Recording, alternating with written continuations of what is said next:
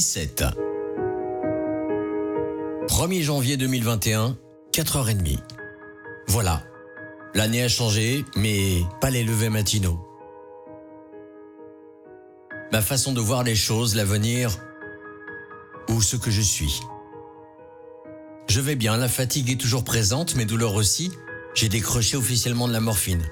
Ça y est, j'ai tenu la promesse que je m'étais faite. Il existe une multitude d'addictions en tout genre.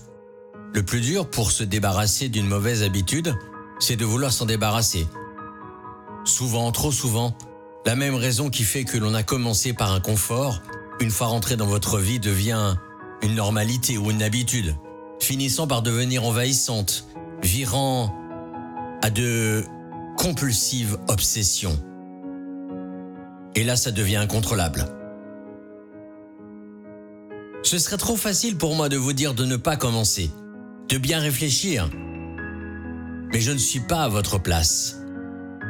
Je ne prendrai pas de décision à votre place.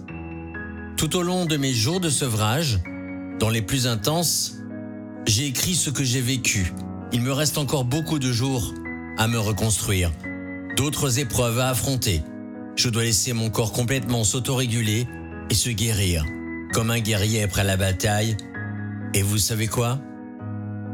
Le plus dur, ce n'est pas de lutter contre un ennemi extérieur, mais bien de lutter contre un ennemi intérieur.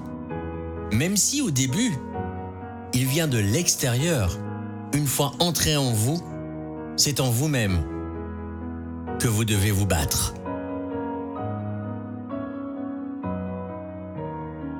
Nous devons virer les doutes de nos vies si ceux-ci finissent en peur. Cet instinct primaire se nourrit comme on nourrit son estomac avec de la nourriture. Quand votre estomac est plein, logiquement, vous cessez de vous alimenter. Pour la peur, plus vous vous alimentez, plus vous risquez de tomber dans la folie. Il faut savoir la gérer car elle a une utilité quand il s'agit de survie ou de préservation de soi. Posez-vous les bonnes questions, vous aurez les bonnes réponses. Prenez du recul avant de prendre une décision. À chaque épreuve de votre vie, restez vous-même.